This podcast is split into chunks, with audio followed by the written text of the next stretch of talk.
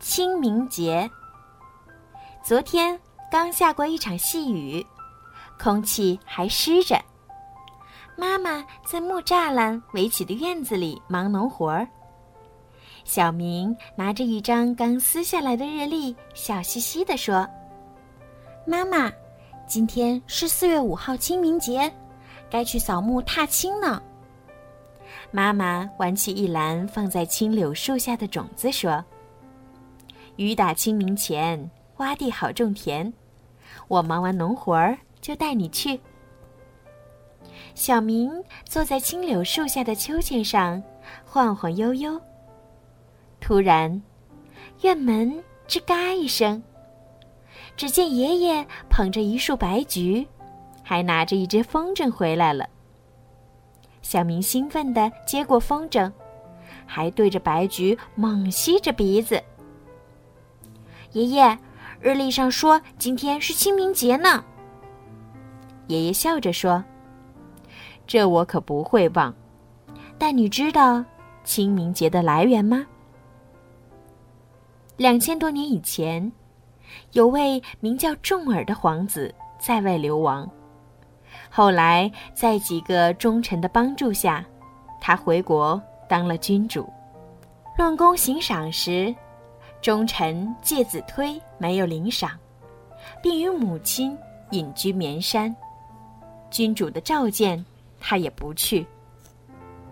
君主打算用火烧绵山的方法逼介子推出来，但他却以死表明了自己归隐的决心。君主非常伤心，将他死去的那一天列为寒食节。后来，因为寒食节与清明节相近，所以这一节日的习俗都归入了清明节中。出去踏青喽！小明拿着风筝跑在最前头，而爸爸妈妈则跟在他后面，让他慢点跑。爷爷在出发前折了一根嫩柳枝，插在院门前面，然后才捧着白菊向绿树嫩草的小路上走去。一路上，小明看到了放风筝的好朋友小红，瞧见了忙着植树的张叔叔一家，还有一群人在草地上野餐。餐布上摆满了好吃的。真叫他馋嘴。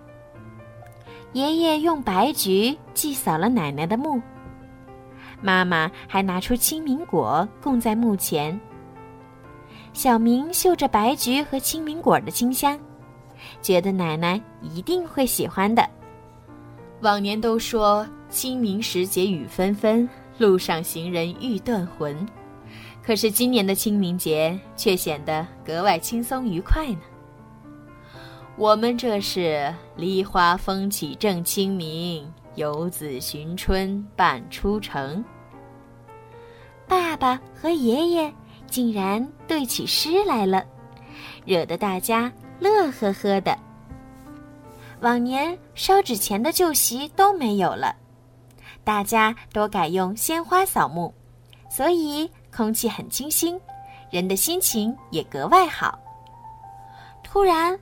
小明急匆匆地往远处跑，原来是小红在喊他去放风筝、做游戏呢。